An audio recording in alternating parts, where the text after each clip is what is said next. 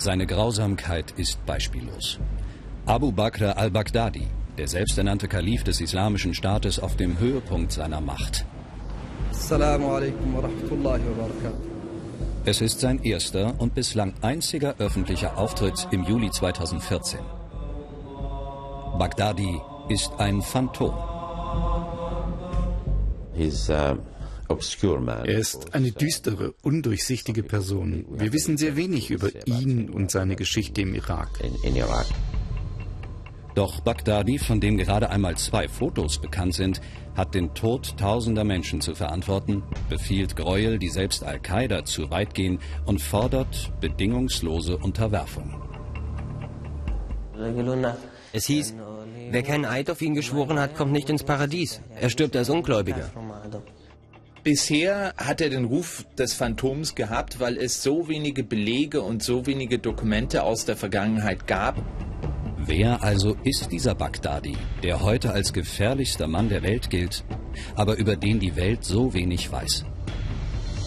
Neue Dokumente und Fotos lassen nun einen Blick zu, wie aus Baghdadi der meistgesuchte Terrorist wurde.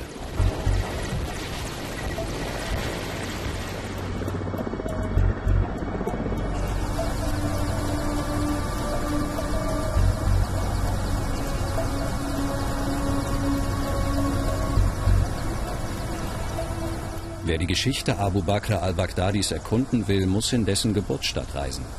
Von Bagdad aus dauert es eine Dreiviertelstunde mit dem Militärhelikopter, bis am Boden Samara erscheint. Mit dem berühmten Spiralminarett. Weltkulturerbe. Ohne Schutz ist es lebensgefährlich hier, sagt die irakische Regierung. Zumindest dann, wenn man nach Spuren des Terrorchefs sucht. Bis zur Front sind es gerade einmal 15 Kilometer. Immerhin, vor wenigen Monaten standen Kämpfer des IS noch mitten in der Stadt. Nun wartet am Boden ein bewaffneter Konvoi. Er geleitet uns, das Team von ARD und Süddeutscher Zeitung, durch die Stadt. Wir sind jetzt hier unten in diesem Quadranten. Hier ist Abu Bakr al-Baghdadi aufgewachsen. Ähm, wir warten gerade darauf, dass die Gegend gecheckt wird, ob irgendwie etwas Gefährliches ist. Wir sind hier oben lang gefahren. Hier ist ähm, das Weltkulturerbe, weshalb Samara bekannt ist, und sind dann einmal quer durch die Stadt gefahren, bis wir jetzt hier sind. Am Ende der Straße liegt das Haus, in dem Baghdadi aufwuchs. Ein Haus wie alle hier. Wie konnte aus diesem hausbäckigen Jungen der Top-Terrorist werden? Baghdadis Familie ist längst geflohen. Nun wohnen hier andere Kinder. Viele Flüchtlinge, die vor Baghdadis Schergen flohen. Die Familie, die jetzt in dem Haus lebt, bittet eindringlich darum, nicht gezeigt zu werden.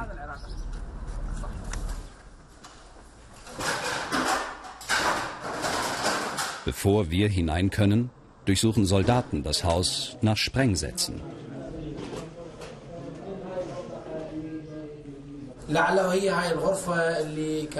Das hier ist das Zimmer, in dem der Mann aufgewachsen ist, der sich heute Abu Bakr al-Baghdadi nennt.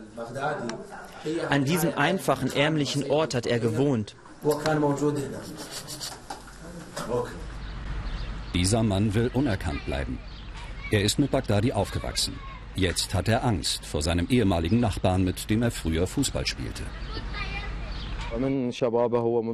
Er wollte immer der Anführer sein, seit seiner Jugend. Er wollte immer, dass sein Wort Gehör findet. Er liebte die Macht.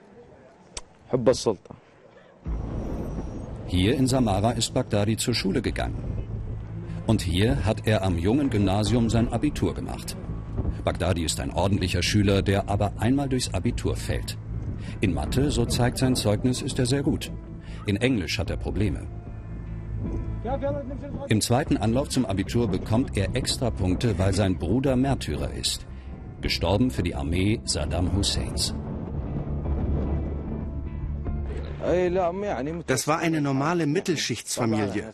Es hat uns überrascht, ihn plötzlich als Kalifen zu sehen. Wir hatten zwar gehört und auf Facebook gelesen, dass er der neue Emir sein sollte. Da waren auch Bilder von ihm, aber wir waren nicht sicher. Erst als wir ihn im Fernsehen gesehen haben, haben wir das realisiert. Er ist es wirklich. Er tritt auf im schwarzen Gewand des Propheten, behauptet von der Familie des Religionsgründers abzustammen.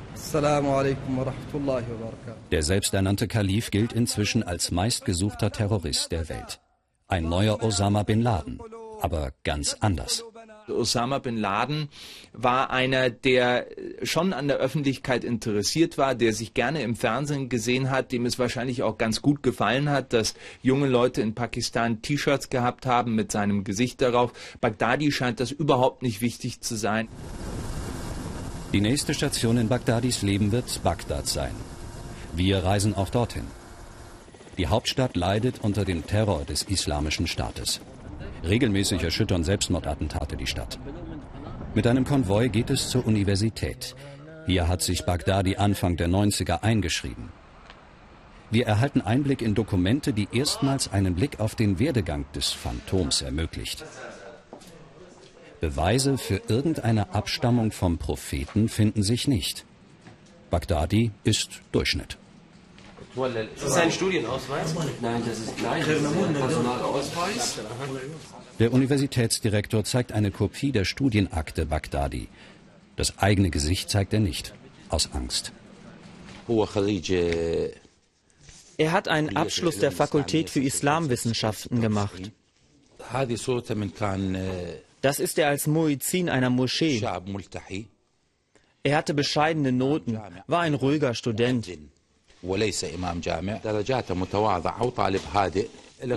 Er ist nicht qualifiziert für eine Führungsposition, wie er sie jetzt beansprucht.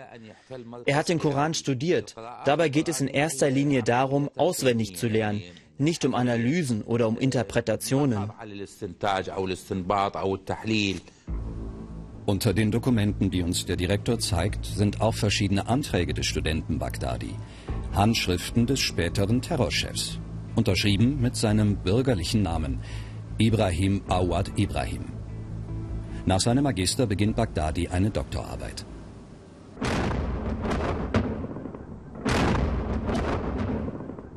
Im März 2003 gerät das Leben aller im Irak aus den Fugen. US-Soldaten stürmen das Land. Auf deren Härte folgt Terror. Ein mächtiger Ableger Al-Qaidas entsteht im Irak. Was den IS heute auszeichnet, wird damals erfunden. Morde vor laufender Kamera, Geiseln in Gefängniskluft. Und er ist der Erfinder der brutalen Inszenierung, Abu Musab al-Sarkawi, ein ehemaliger Schulabbrecher aus Jordanien, der zügellose Gewalt auch gegen Muslime predigt. Dieses Erbe wird Bagdadi später antreten. Aber noch ist er an der Uni, schreibt an seiner Doktorarbeit, doch die gerät ins Stocken. Sein Doktorvater notiert, Student hat mich nicht angerufen, inhaftiert. Im Februar 2004 wird Bagdadi verhaftet. Weshalb ist nicht sicher. Sicher ist nur, dass er in das US-Gefangenenlager Camp Buka im Süden des Irak kommt. Apparently he got a lot of training in this uh er hat in diesem Gefängnis eine Art Ausbildung bekommen. Es gab keine ausreichende Kontrolle. Wir leiden sehr unter den Leuten, die dort inhaftiert waren. Dieses Gefängnis ist zum Rekrutierungsort geworden für den Islamischen Staat. Buka ist ein einschneidendes Erlebnis. Verhängnisvoll. Alte Saddam-Gefährten werden gemeinsam mit Islamisten eingesperrt. Eine explosive Mischung, die sie in Bagdad heute nur die Akademie nennen. Fast die gesamte Führungsriege des Islamischen Staates war hier. Bagdadi kommt nach nur zehn Monaten wieder frei.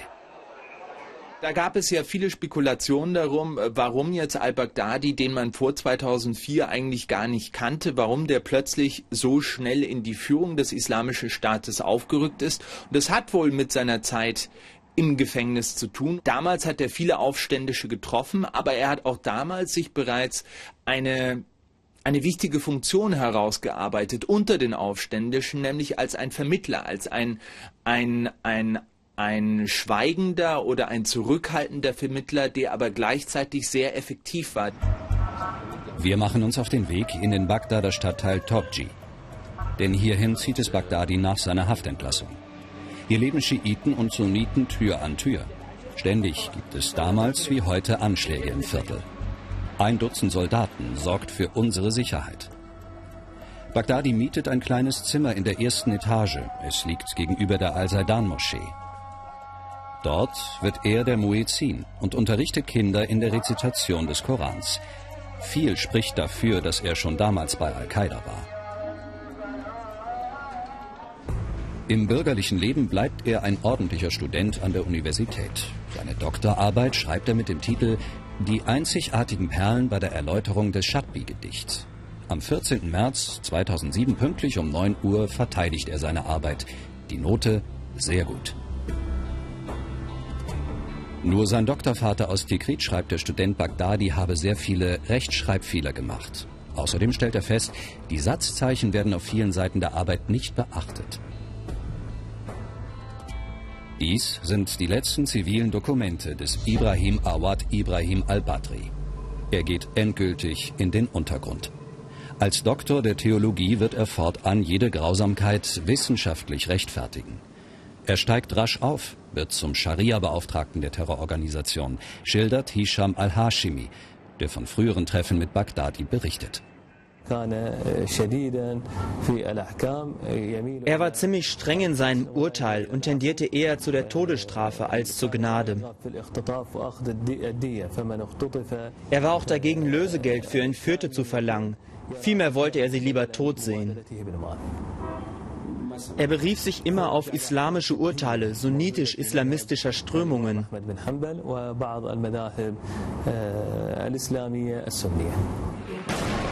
Und das ist das Werk Bagdadis von heute. Terror des islamischen Staates in Syrien und dem Irak. Bagdadi übernimmt die Brutalität seiner Vorgänger bei Al-Qaida und rechtfertigt sie mit seiner theologischen Expertise. Dabei sieht er sich selbst und seine Taten als Gott gegeben an. Ich wurde als Autorität über euch gesetzt, aber ich bin nicht besser als ihr. Wenn ihr seht, dass ich recht handle, folgt mir. Und wenn ich Fehler mache, gebt mir Rat und unterstützt mich. Der Kalif fordert absoluten Gehorsam von seinen Anhängern. Jeder muss ihm die Treue schwören, sogar Minderjährige, wie dieser 14-jährige Syrer. Ahmad sitzt in einem Gefängnis in Bagdad.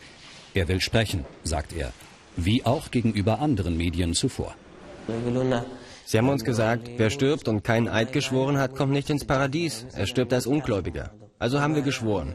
Ich schwöre dem Herrscher der Gläubigen, Abu Bakr al-Baghdadi, zu gehorchen, in guten und in schlechten Zeiten, und Gott ist mein Zeuge. Ich bin dann nach Mosul gegangen, zum Versteck der Attentäter. Sie haben mich dort registriert als Knopf, so nennen sie die Selbstmordattentäter wegen der Zünder. Ahmad war bereit, für seinen Kalifen zu sterben. Ein Scheich hatte ihn in seinem syrischen Dorf für den IS angeworben und auf die Reise in den Tod geschickt. Nach ein paar Tagen kam ein Anruf aus Bagdad. Sie suchten zwei Leute. Ich habe die Hand gehoben und ein Deutscher auch. Wir sollten in eine schiitische Moschee gehen. Aber dann habe ich einem Wachmann die Pistole gegeben und ihm gesagt, nehmt mir die Weste ab.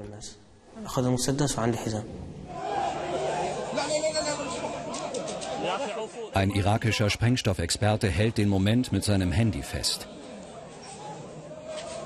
Ahmad wirkt verstört. Die Sprengstoffweste hätte wohl Dutzende Menschen getötet, auch ihn selbst. Wir fragen, ob seine Familie weiß, wo er ist, was er vorhatte.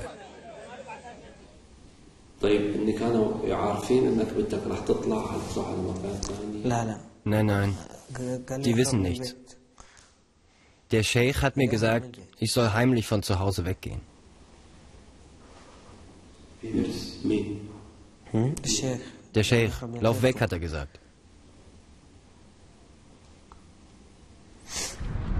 Es ist eine Welt, in der ein Menschenleben nichts zählt.